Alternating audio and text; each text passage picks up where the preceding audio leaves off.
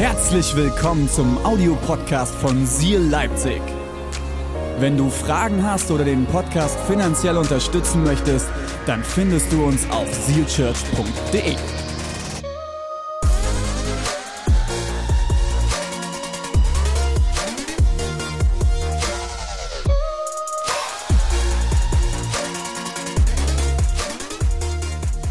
So, sind wir ready? A new era. Also, ich habe vor ein paar Wochen diese Predigtserie rausgesucht und es ist etwas, was mir sehr auf dem Herzen liegt ähm, und was mich seit Wochen schon extrem stark beschäftigt, ansatzweise schon seit Monaten. Und alle, die jetzt schon mit ähm, unterschiedlichen Erwartungshaltungen gekommen sind, okay? Vielleicht bist du heute gekommen, so, endlich sagt er jetzt mal was zu Corona. Ja, werde ich machen. Vielleicht bist du aber auch gekommen so, oh, mal gucken, was er jetzt zu Corona sagt, ob ich wiederkomme. Mir hat mal ein Mentor gesagt, René, es gibt zwei verschiedene Leute, die in deine Kirche kommen. Die einen kommen, um das Evangelium zu hören und die anderen kommen, um zu kontrollieren, ob das Evangelium gepredigt wird. Lass dich überraschen. A new era, eine neue Ära. Ich glaube, die Zeit, in der wir gerade leben, ist eine der spannendsten Zeiten, die unsere Generation oder die Generationen, die gerade auf diesem Planeten leben, wahrscheinlich jemals erleben werden. Es ist eine Zeit, auf die immer wieder zurückgedeutet werden wird. In den Büchern, in den Schulen, in den Universitäten, in den Gemeinden. Die Pastoren werden Bücher schreiben. Überall wird man mal auf die Corona-Zeit zurückschauen und was sich dadurch in uns, in unserem Land, auf dieser Welt verändert hat, oder? Ich stelle mir das immer wieder schon vor, wie ich vielleicht irgendwann mal mit meinen Enkeln zusammensitzen werde. Und sie werden sagen, hey Papa, äh, Opa, warst du damals bei Corona dabei? Ich habe das mit meinem Opa immer getan. Mein Opa ist vor drei Wochen gestorben und es war ein sehr, sehr emotionaler Zeitpunkt für mich. Ähm, mein Opa war, der war immer da. Und mein Opa, den habe ich immer ausgequetscht über den Zweiten Weltkrieg, über den Kalten Krieg. Wie war das denn? Wie war das, Opa, als du den ersten Traktor im Dorf hattest? Und ich stelle mir vor, wie meine Enkel vielleicht irgendwann mal vor mir sitzen und sagen, Opa, du warst doch bei Corona dabei, wie war das denn? War das wirklich so, dass ihr euch alle eingesperrt habt? Ein paar schon. Und Opa, hast du dich immer an alles gehalten? Natürlich. Und habt ihr wirklich alle immer Masken getragen? Oder vielleicht geht man dann mit seinen Enkeln irgendwo in den Supermarkt und sagt, hey, siehst du die Aufkleber auf dem Boden dort? Weißt du, wo die her sind? Das war Corona. Und das ist einer der letzten Supermärkte, wo diese Streifen noch auf dem Boden sind. Oder wir zeigen Bilder aus Instagram, die wir gespeichert haben, wo Leute mit der Maske in der Sonne gelegen haben und hier rundherum rot sind und nur noch die Maske immer noch zu sehen ist, obwohl sie sie aus haben. Wir werden erzählen, dass wir ein Jahr lang nicht in Urlaub gehen konnten. Also ein paar, weil sie sich nicht getraut haben vielleicht. Ich war. Wir werden Dinge erzählen. Und wir werden Geschichtsschreiber werden auf den Zeitpunkt des ersten Lockdowns zurückverweisen.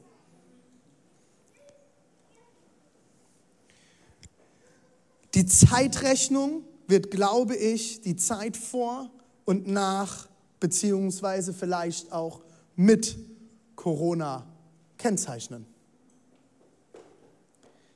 Für mich stellt sich seit einigen Wochen, einigen Wochen die Frage, wie wollen wir, dass diese Zeit aussieht? Ich habe das Gefühl, und so ging es uns auch als Team in dieser Kirche, an allen Standorten immer wieder in den letzten anderthalb Jahren, wir haben reagiert. Wir haben reagiert und reagiert. Und wir haben als Team zusammengesessen und haben uns überlegt, was könnte das nächste sein, das auf uns zukommt, damit wir uns ein bisschen vorbereiten können. Und um Weihnachten herum hat es sehr gut geklappt. Wir hatten, wir waren fünf Tage der Regierung vorausgefühlt. und wussten, ich glaube, es wird jetzt das und das kommen. Und ich saß noch mit dem Team und sagte, Leute, ich gebe uns eine Woche und dann müssen wir auf die Microchurches umstellen. Und also wie Microchurches. Sagte, wir gehen von einem Gottesdienst momentan noch, gehen wir auf 13 Gottesdienste. Könnt ihr euch die Reaktion des Teams gut vorstellen, oder? Und wir saßen vor ein paar Wochen, mit, äh, waren, saßen in den letzten zwei Wochen in mehreren Runden mit den Team, Teams, den verschiedenen Teams zusammen, das Pastorenteam, das, ähm, das Leitungsteam, die äh, Bereichsleiter über die Standorte mit den Bereichsleiterteams. Wir haben darüber geredet, warum sind wir so müde? Es ist doch gerade Urlaubszeit gewesen und alle möglichen Leute kamen aus dem Urlaub und gefühlt sind wir immer noch müde. Und ich glaube, ein Teil dass wir müde sind oder auch ein Großteil ist völlig okay. Nach diesem verrückten anderthalb Jahren, und ich habe das dieses Jahr schon ein paar Mal gesagt und ich kann es nur wiederholen, wir sind jetzt im September und ich habe das Gefühl, ich verarbeite immer noch 2020. Ich weiß gar nicht mehr, wann ich noch 2021 verarbeiten soll. Und ich weiß nicht, was in deinem Leben passiert ist, was Corona für dich bedeutet hat. Ich bin mit vielen von euch in Kontakt gewesen und es waren die krassesten Geschichten dabei. Die verrücktesten Familiengeschichten und wo Corona das Ganze noch schlimmer gemacht hat.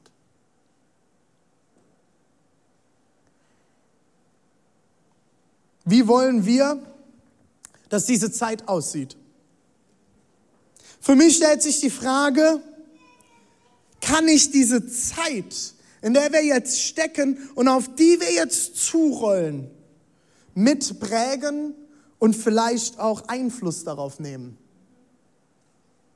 Wenn meine Enkel mich irgendwann fragen, Opa, und was hast du gemacht? Wie hast du reagiert? Was will ich erzählen? Was sollen die Storys sein, die ich erzähle? Und keine Angst für alle, die jetzt schon Schnappatmung kriegen und denken, ich schicke euch gleich alle auf die Straße und ihr sollt alle gegen Corona demonstrieren. Falsche Veranstaltung. Okay? Ich werde keine Politik betreiben heute. Ich möchte uns heute als Christen und Christinnen zum Nachdenken anregen. Wie können wir in dieser Zeit reagieren? Was habe ich beobachtet? Ich bin viel auf den sozialen Medien unterwegs. Ich war in den letzten Wochen in verschiedensten Regionen in Deutschland unterwegs und darüber hinaus. Und eine Sache, die ich in der Kirche traurigerweise extrem stark erlebe, ist eine Spaltung wie seit Jahrzehnten nicht mehr. Was heißt Spaltung? Die Kirche fängt an, sich über irgendwelche Themen auseinander zu dividieren und spaltet und trennt sich. Bis dahin, dass Kirchen in Deutschland schließen, weil sie diese Trennung nicht aushalten.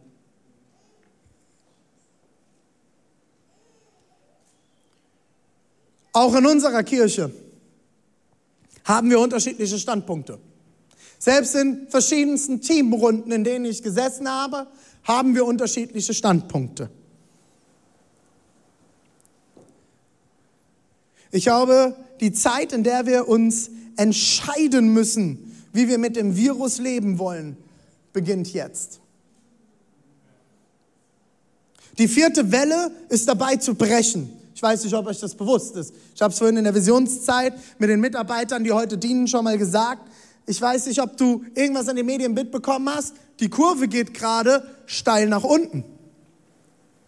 Nur redet noch keiner darüber, weil alle noch nicht wissen, was passiert. Geht die nochmal hoch? Was ist jetzt, wo in Sachsen die Schule wieder losgegangen ist? Was wird kommen? Seit 14 Tagen sinken die Zahlen in Deutschland. Kommt die fünfte Welle? Kommt die sechste Welle? Welche Mutante kommt noch auf uns zu?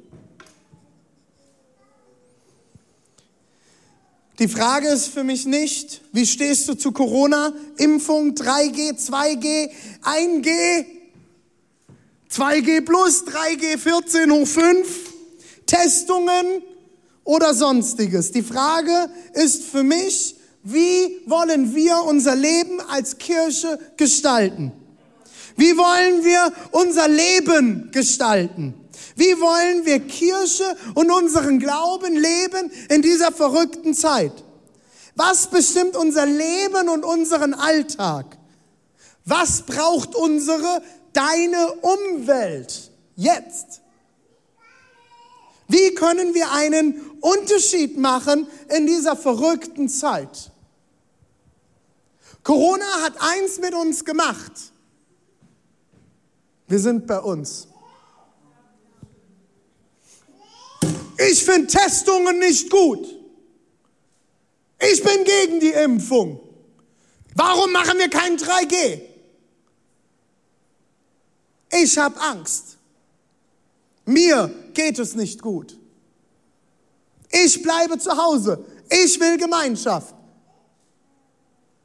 Ich glaube, unsere ich-bezogene Gesellschaft ist noch ich-bezogener geworden als sowieso schon. Und nochmal, für mich ist es nicht wichtig, wo du zu, wo und wie du zu Corona stehst. Und ich bin unglaublich stolz, dass wir als Kirche bis hierher gekommen sind, ohne uns über Corona zu zerfetzen.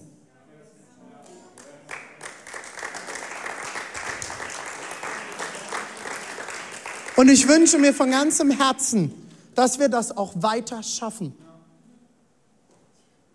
Ich habe keine Ahnung, absolut keine Ahnung, was in den nächsten Wochen und Monaten von der Regierung noch kommen wird.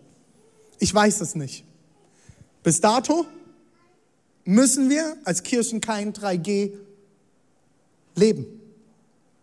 Je nachdem, in welchen Locations wir uns in den nächsten Monaten an den einzelnen Standorten einmieten, kann es aber sein, dass uns die Locations 3G aufbrummen. Ich weiß es nicht. Leute, ich will uns aufrufen, uns zu fragen, wie wollen wir in dieser Zeit leben? Und wie wollen wir diese Zeit nutzen und von uns alleine wegschauen und das größere Bild hinter allem sehen? Anderthalb Jahre Corona haben uns geprägt. Social Distance, Masken, Desinfektion, Killermutationen, Inzidenzen, Selbstschutz, Solidarität, Lockdowns, Quarantäne, Angst, Homeschooling, Homeoffice, Online-Gottesdienste, Online-Gruppen, Online-Niedersnights, Online, Online, Online, Online. Aber was nun? Was kommt jetzt? Wie soll es weitergehen in dieser Zeit? Ich glaube, eine neue Zeit, eine neue Ära bricht an und wir alle müssen Entscheidungen treffen. Bist du bereit zu beten und zu überlegen und Entscheidungen zu treffen? Wir sollten uns, ein Zitat von einem Pastor aus der Landeskirche, Pastor Dirk Woltmann, wir sollten uns die Frage stellen, wie wir über uns selbst denken. Die Corona-Pandemie zeigt wie in einem Brennglas die Verletzlichkeit, die Hinfälligkeit, die Endlichkeit des Menschen. Keine Medizin, keine Technik, überhaupt kein wissenschaftlicher Fortschritt kann uns davon auf Dauer abschirmen.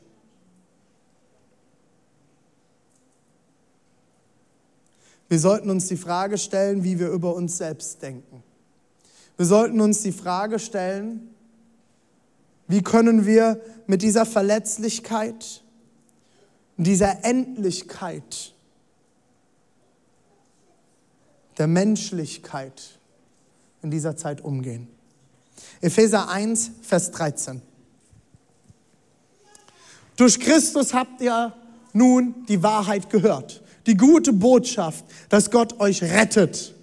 Ihr habt an Christus geglaubt und er hat euch mit dem Siegel seines Heiligen Geistes, den er vor langer Zeit zugesagt hat, als sein Eigentum bestätigt. Paulus sagt hier an die Gemeinde in Ephesus, die unter Verfolgung gelitten hat, die durch schwierige Zeiten gegangen ist. Habt ihr noch auf dem Schirm, dass ihr das Siegel des Heiligen Geistes auf euch tragt? Habt ihr noch auf dem Schirm, dass ihr dadurch, durch die gute Botschaft, dass ihr gerettet seid und dass die, die an Christus glauben, durch das Siegel seines Heiligen Geistes von Gott gebrandmarkt sind?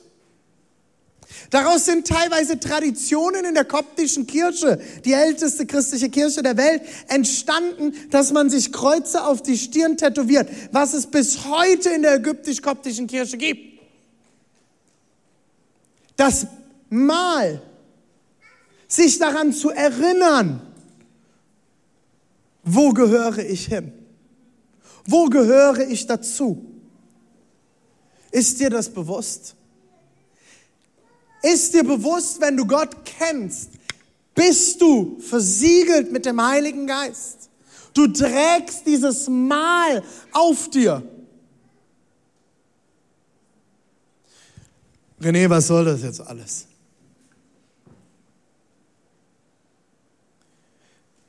Wie denken wir über uns selbst?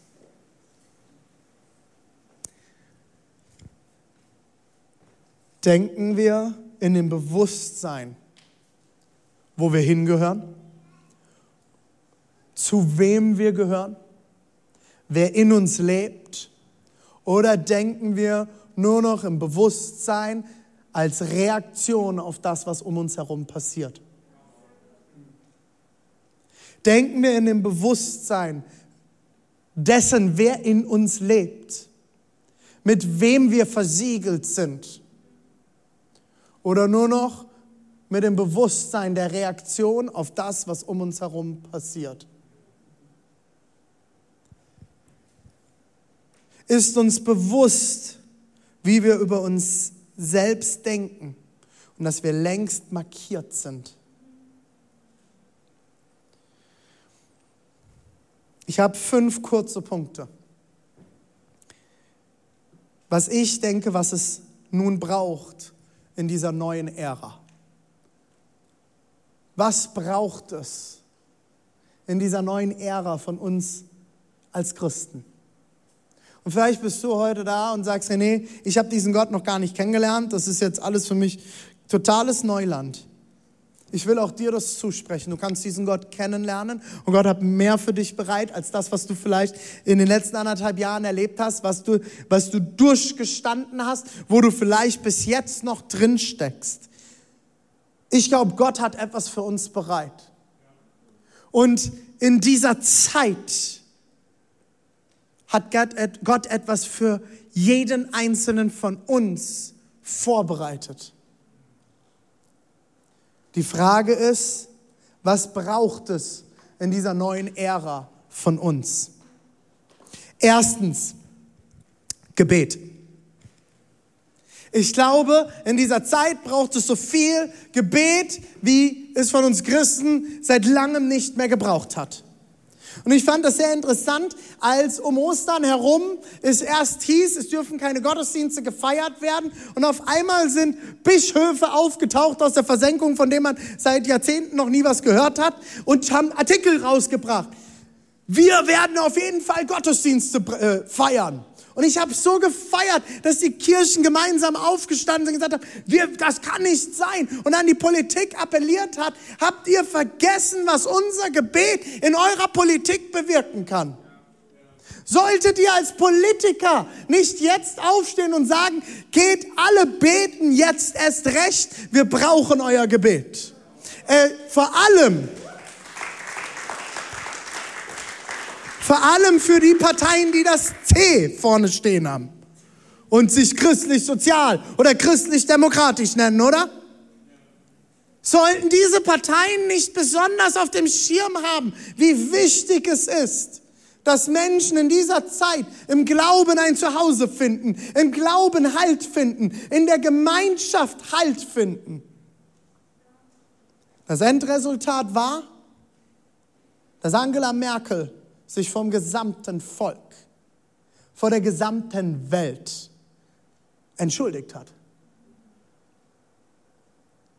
Die gesamte Welt hat auf die mächtigste Frau der Welt geschaut, wie sie sich vor ihrem Volk entschuldigt.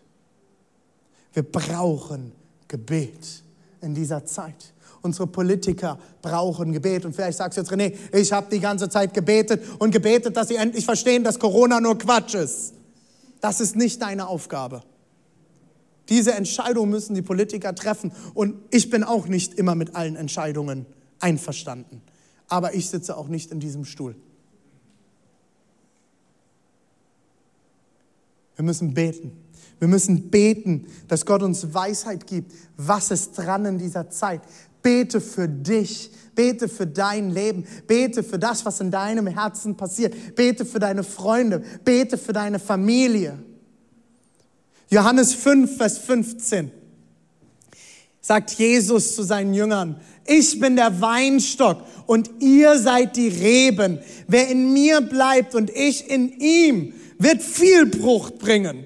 Denn getrennt von mir könnt ihr nichts tun. Ich habe, dass wir das manchmal vergessen. Ich vergesse das. Zum Beispiel beim Autofahren, aber das habe ich euch schon öfters mal erzählt. Wer jetzt nicht weiß, was ich meine, muss ein paar Predigten von mir hören. Kommt öfters mal vor. Ich habe ganz bewusst keinen Fisch auf meinem Auto kleben. Ein Aufkleber für mich wäre, ich bin gerettet und so fahre ich auch. Werden wir vielleicht irgendwann rausbringen. Ich habe auch keinen Seal Church Aufkleber drauf. Das ist ja keine gute Werbung. Ich arbeite dran, okay? Ich arbeite dran. Auch ich bin nicht perfekt. Was sagt Jesus hier? Ich bin der Weinstock.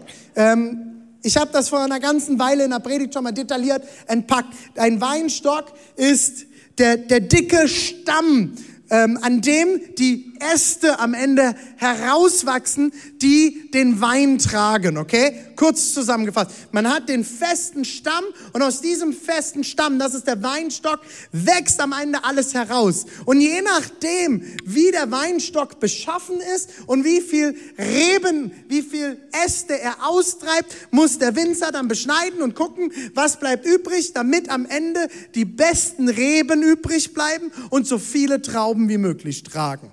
Weil wenn zu viele Äste dran sind, wachsen zu viele Trauben und die Trauben sind unterversorgt und damit die, wird der Wein am Ende nicht gut. Kurz Zusammenfassung, okay? Der Weinstock, Jesus sagt, ich bin der Weinstock und ihr seid die Reben. Wir sollen am Weinstock dranhängen. Wer in mir bleibt, an mir dran ist, an mir dran verwurzelt ist, an mir dran hängt und ich in ihm, weil wenn wir ja an diesem Weinstock dranhängen, sind wir miteinander verbunden und der Weinstock gibt alles hinein in diese Rebe. Der Weinstock, ohne den Weinstock wird diese Rebe niemals Frucht tragen. Weil der Weinstock hat die Wurzeln. Der Weinstock bringt die Mineralien. Der Weinstock bringt den Geschmack. Der Weinstock bringt den Zucker. Alles kommt aus dem Weinstock, die komplette Versorgung für die Rebe. Wer in mir bleibt und ich in ihm, wird viel Frucht bringen. Bist du in ihm? Bist du verwurzelt? Hängst du an der Rebe? Bist du an der Versorgungsquelle? Und ja, es ist nicht leicht in dieser verrückten Zeit. Hängst du dran? Denn getrennt von mir könnt ihr nichts tun. Lasst uns ins Gebet gehen.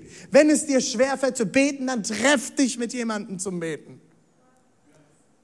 Ich weiß noch, zu meiner WG-Zeit habe ich mich einmal pro Woche mittwochs morgens mit meinem WG-Kollegen, wir haben uns um 7 Uhr getroffen, haben uns immer mal wieder gegenseitig wecken müssen, um zu beten. Wir gesagt haben, wir schaffen es oft nicht alleine zu beten und vergessen es. Morgens bete ich mit meiner Frau für das, was vor uns liegt. Wir segnen unser Team, wir segnen unsere Mitarbeit, wir segnen die Kirche, wir segnen unsere Kinder. Heute Morgen habe ich mit meiner Familie gebetet für die Gottesdienste, in denen wir sind. Ich bin heute hier, meine Frau ist mit den Kindern in der Halle und wir haben gebetet für das, was heute vor uns liegt. Und Leia hat irgendwie fast schon Amen gesagt am Schluss. Zweitens, was braucht es in dieser New Era? Meine lieben Freunde, geht wählen. Nächste Woche sind Bundestagswahlen. Und ich ermutige euch Und dasselbe Wort, was Ermutigung im Hebräisch bedeutet, bedeutet auch Ermahnung. Also eine ermutigende Ermahnung, geht wählen. Und wenn du jetzt noch sagst, ich kann nächste Woche Sonntag nicht wählen gehen, ich habe keine Zeit, ich bin auch unterwegs nächsten Sonntag, deswegen habe ich mir schon meinen Briefwahlschein bestellt und meine Frau auch, weil wir das sonntags nicht schaffen mit Gottesdienst und Kindern und allem. Und ich werde noch morgen meinen Briefwahlschein abgeben. Wähle es ist mir egal, was du willst, weil wir leben in einer Demokratie, das ist deine Verantwortung. Aber ich ermutige dich, geh nächste Woche wählen. Wenn du wahlberechtigt bist in Deutschland, dann nimm dein Wahlrecht an und geh wählen. Mein Traum wäre es, wenn 100 Prozent unserer Kirche nächste Woche ihren Wahlschein abgibt. Warum? Wenn du nicht wählst, wählst du trotzdem. Du wählst nämlich die, die wir nicht in der Regierung haben wollen. Wähle. Treff eine Entscheidung und prüfe von deinem Herzen und mit deinem Gott im Gebet, wo du deine, deine Stimme hingibst.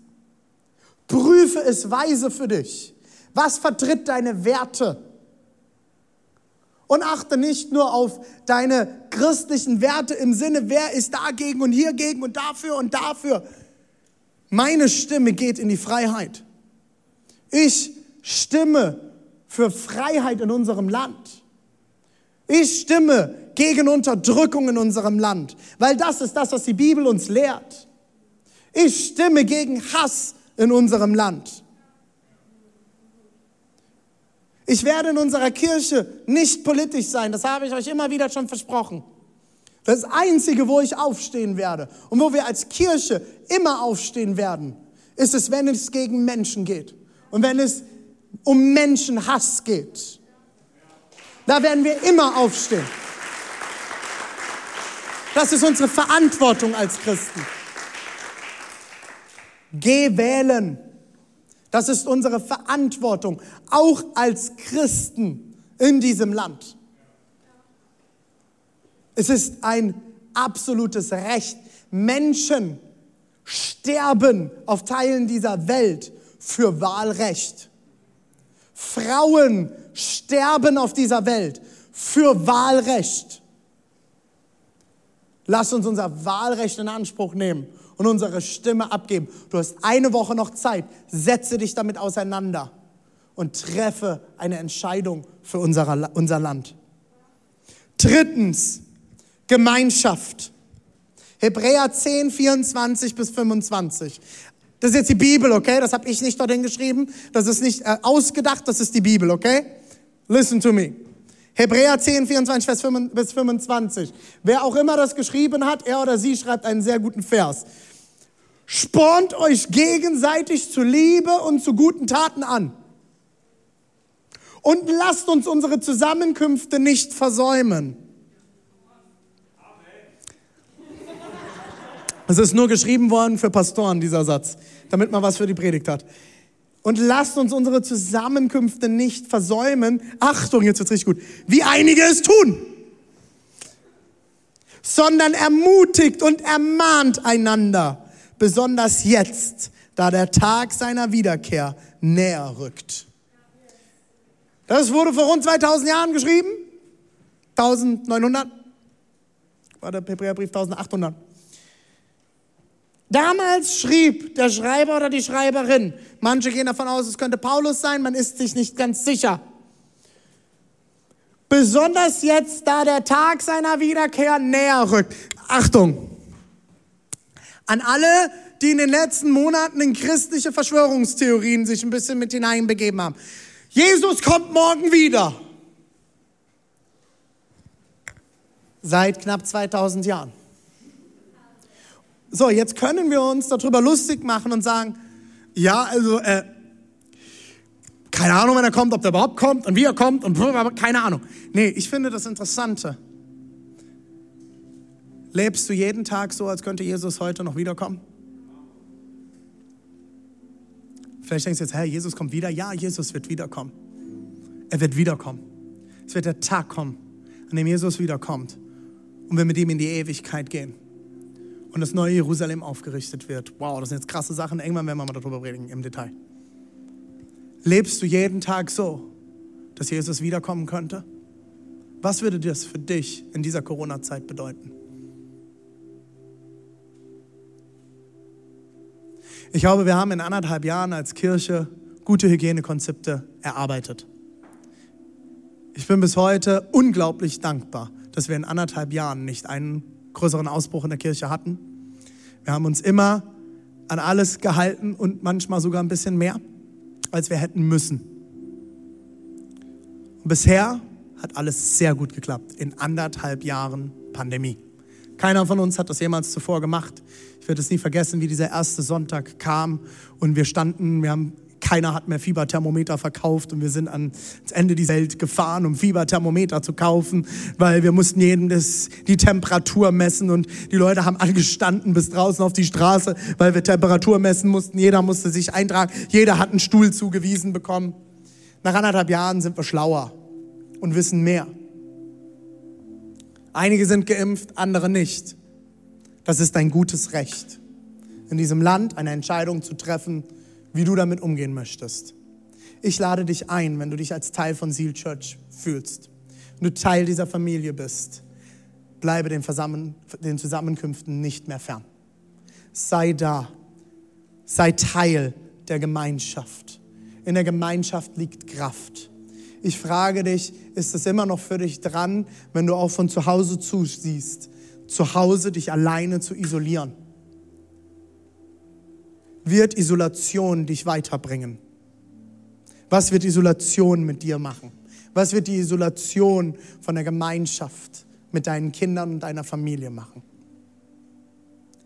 Lasst uns in dieser Zeit nicht vergessen, wie wichtig die Gemeinschaft als Geschwister ist.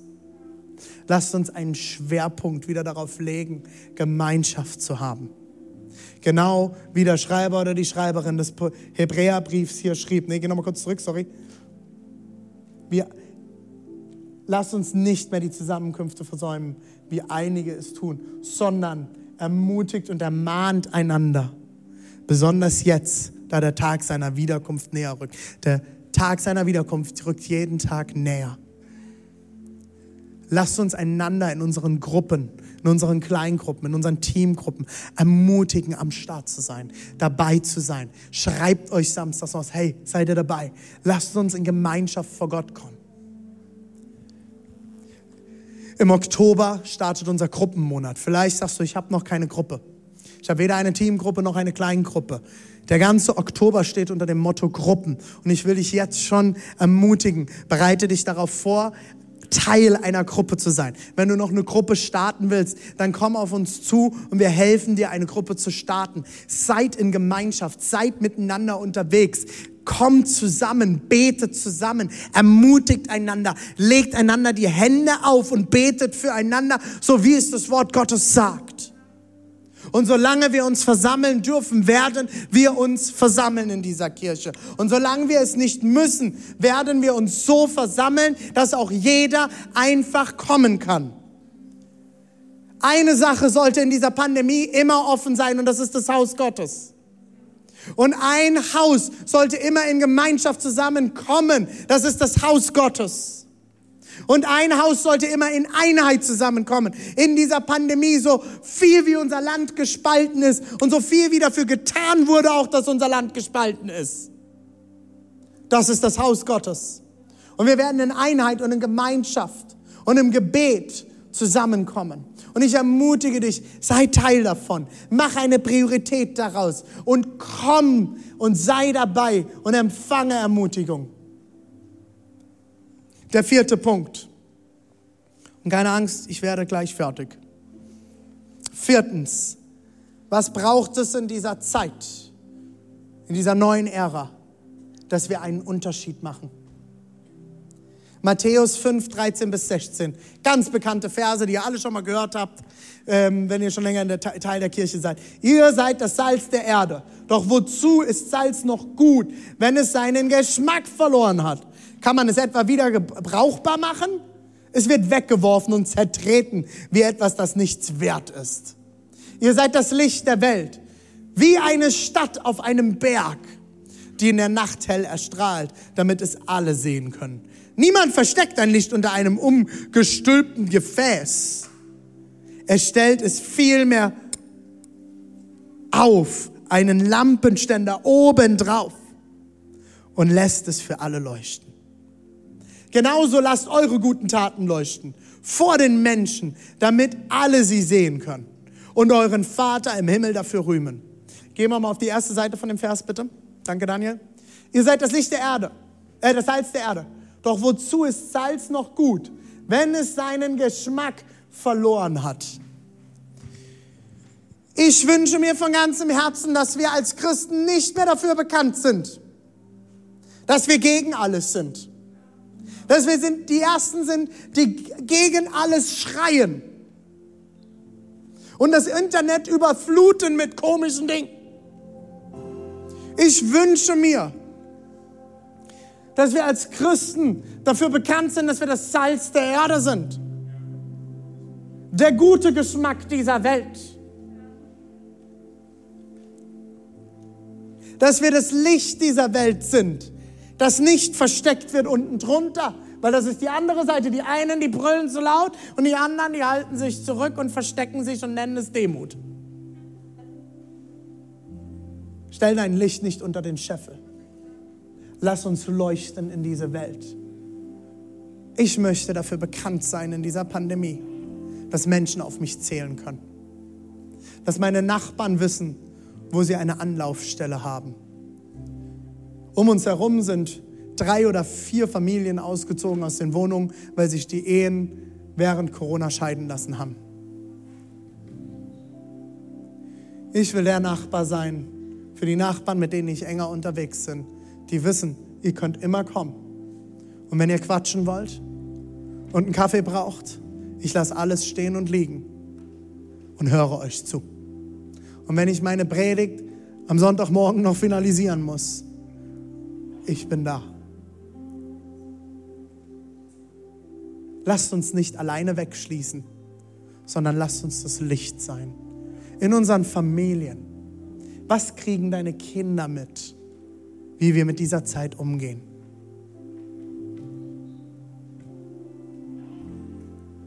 Wie gehen wir miteinander um? Wie reden wir übereinander? Reden und sprechen wir Hoffnung und Ermutigung oder Angst und Gewalt? Was prägt dein Zuhause, deine WG?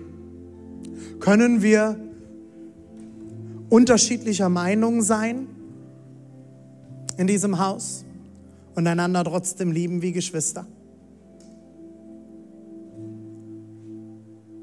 Ich wünsche mir eine Kirche voll von unterschiedlichen Meinungen. Ich habe das letztes Jahr haben wir das gepredigt, das apostolische Glaubensbekenntnis. Darauf möchte ich mich einigen. Das ist das, was zählt. Da diskutiere ich nicht. Aber über so viele Dinge werden wir in diesem Haus unterschiedlicher Meinung sein. Und das ist okay. Weil das, was am Ende zählt, ist, dass wir Salz und Licht für diese Welt sind. Und nicht bekannt dafür, dass wir die Ersten sind, die Zerstörung und Spaltung in unser Land bringen.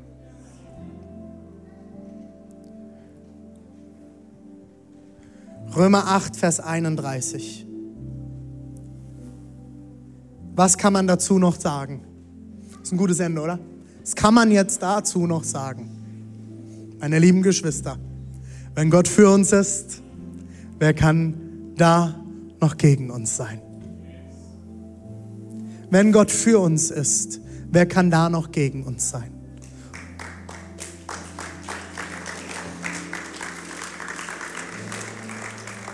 Und mit den Worten eines der größten Christen, die wir heute kennen, zu sprechen. Paulus der unter Bedrängnis gelebt hat, der im Gefängnis gewesen ist für seinen Glauben, dem, der mit dem Tode bedroht war. Sterben ist mein Gewinn. Sterben ist mein Gewinn. Warum? Weil ich weiß, dass Gott für mich ist.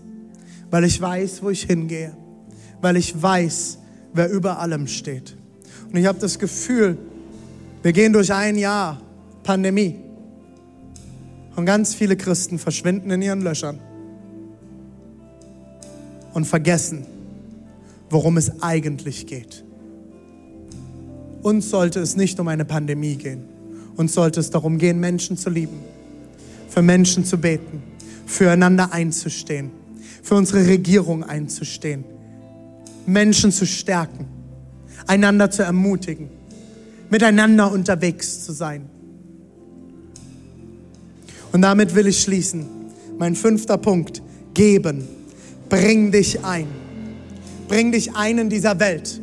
Bring dich ein und mach den Unterschied. Bring dich ein im Haus Gottes. Werde Teil von einem Team. Werde Teil von einer Gruppe. Bring dich ein mit deinen Finanzen.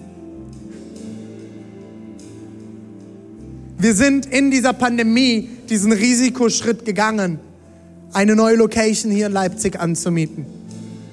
Das war ein riesengroßer oder ist ein riesengroßer finanzieller Schritt.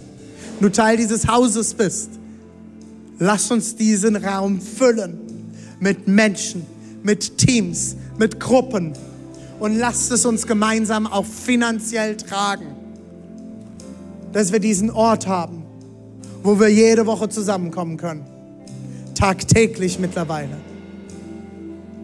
um gefüllt zu werden, um ermutigt zu werden und uns auszurichten auf das, worum es wirklich geht. Im November haben wir den Herz für die Kirche Monat. Wenn du das noch nicht kennst, weil du neu in unserer Kirche bist, einmal im Jahr wollen wir über das hinausgeben, was wir sowieso geben, um neue Schritte zu ermöglichen. Meine Familie und ich, wir legen seit Januar dafür zurück. Von all dem, was Gott uns anvertraut ist, was wir sowieso schon investieren und geben, legen wir jeden Monat noch zusätzlich zurück. Und wir haben uns ein Ziel gesetzt bis November, was wir als Familie einbringen. Bist du bereit, deinen Teil mit an den Tisch zu bringen im November? Mach dich jetzt schon ready. Wir wollen zusammentragen und mein Ziel ist es eigentlich, ohne Minus, wie die letzten Jahre, auch aus diesem Corona-Jahr herauszugehen. Und dafür brauchst du noch ein bisschen was. Aber Gott ist gut. Und Gott hat uns bis hierher gebracht. Gott hat uns bis hierhin durchgetragen. Und Gott wird uns auch weiter durchtragen. Und wir werden auch in der neuen Ära, die auf uns zukommt, die nach oder mit Corona-Ära, werden wir als Kirche aufstehen und werden lieben, werden die Wahrheit verkünden, werden uns nicht auseinandertreiben lassen, werden in Einheit laufen und werden zu Hause bieten für viele. Ist das gut? Lass uns gemeinsam aufstehen. Bevor wir jetzt in den Lobpreis gehen, möchte ich mit uns, mit allen Standorten gemeinsam beten. Egal, wo du heute zuschaust, ob online in Halle, in Dresden, im Erzgebirge oder hier live vor Ort. Lass uns gemeinsam beten. Lass uns schon mal das Licht ausmachen. Im Moment, wo du jetzt vor Gott kommen kannst. Das Licht ist aus, dein Nachbar interessiert nicht. Lass uns einfach mal gemeinsam die Augen schließen. An allen Standorten. Und während die Band im Hintergrund uns begleitet, lade ich dich ein, an deinem Platz mitzubeten. Und vielleicht traust du dich sogar laut zu beten.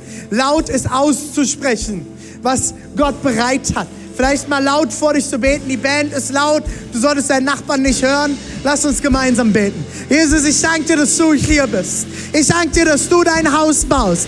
Ich danke dir, dass wir als Seal Church bis hierher gekommen sind. Durch eine Pandemie, wo es viele nicht geschafft haben, wo so viel kaputt gegangen ist, wo Menschen ja, es nicht geschafft haben innerlich, Jesus, wo Leute von uns gegangen sind. Jesus, wo so viel kaputt gegangen ist in unserem Land. Jesus, danken wir dir heute, dass du uns hierher gebracht hast, dass wir weitergekommen sind, dass wir durch diese Pandemie weiter stark geblieben sind. Ich danke dir, dass du unser Versorger bist, dass du der Versorger von jeder einzelnen Person in, unserer Kirche bist. Jesus, dass du ein Ermutiger bist, dass Angst keine Macht hat, dass Angst keine Kraft hat. Jesus, ich bete für Weisheit. Ich bete für Gnade. Ich bete für Liebe. Ich bete für Einheit in den Familien, bei den Ehepaaren, in den WGs, Jesus. Ich bete, Jesus, dass du uns strahlen lässt, dass du uns das Salz sein lässt, dass wir heller strahlen als alle Dunkelheit, Jesus.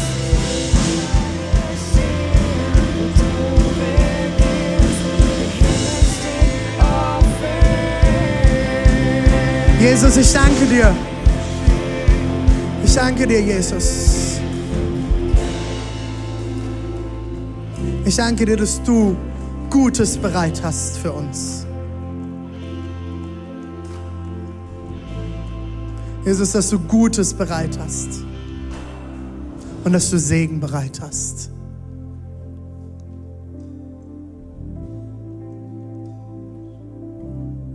Danke, Jesus.